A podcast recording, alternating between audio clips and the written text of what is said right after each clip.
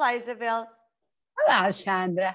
Olha, na semana passada, uma, uma revista que, que eu gosto muito eh, é que é Economist, fez um, um artigo uh, que, que eu fiquei tão feliz de ler o artigo, um artigo daqueles numa, numa revista tão, tão prestigiada, uh, porque acho que também já começa a ser um sinal dos tempos que não resisto a, a trazer para aqui.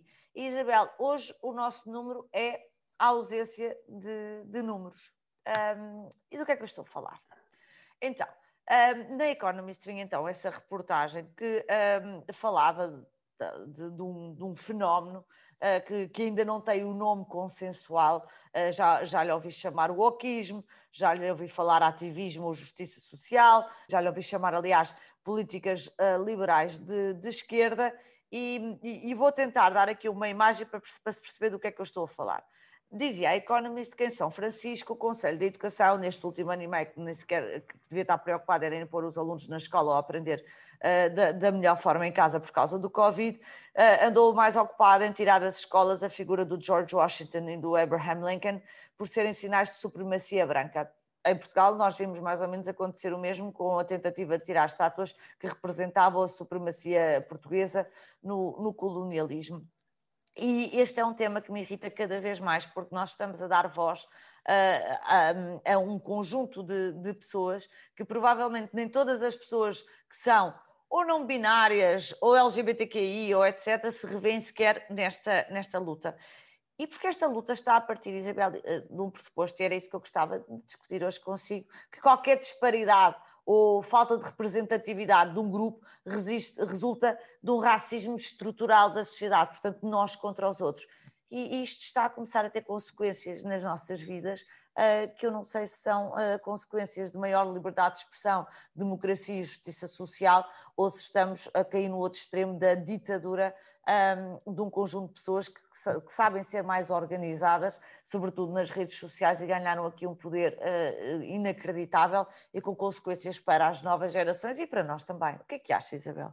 Alexandra, eu acho que uh, nós temos que perceber o sofrimento das pessoas uh, e o sofrimento uh, muitas vezes destas minorias e também da, da, facilidade com que se culpa o passado pelo que acontece no presente.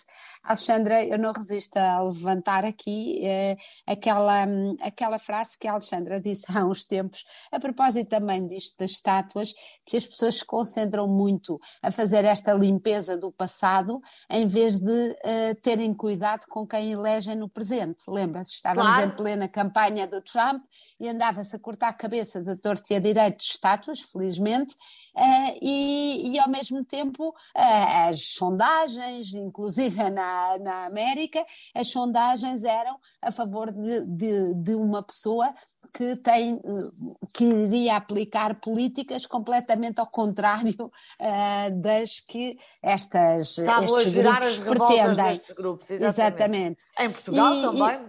E, e em Portugal também, sim, sim. a tendência era a mesma e continua a ser, não é?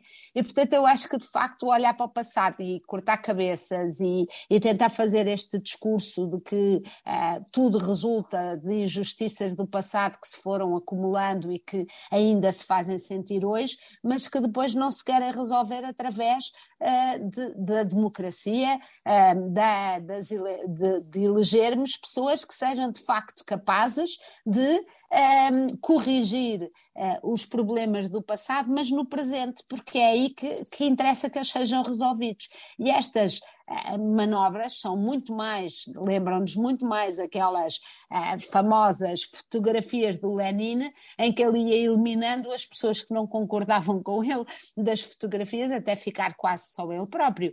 E, portanto, ehm, estas tentativas são, são só obscurantistas, no sentido que nós temos que ser capazes de olhar para o passado e de olhar para como as coisas aconteceram, não, não é à luz do, do tempo tempo e, e com a capacidade de não escondê-las, nem apagá-las, muito menos, nem sequer de contar a história de uma forma uh, vista apenas pelos olhos hoje, porque isso é, não é, é, não, é ensinar a não pensar. É, é desonestidade, e, é desonestidade intelectual. É desonestidade intelectual. E o que nós queremos é uma geração mais honesta intelectualmente. Por isso, esta coisa de, uh, de apagar nas escolas uh, o passado, eu acho que, que é altamente perigosa.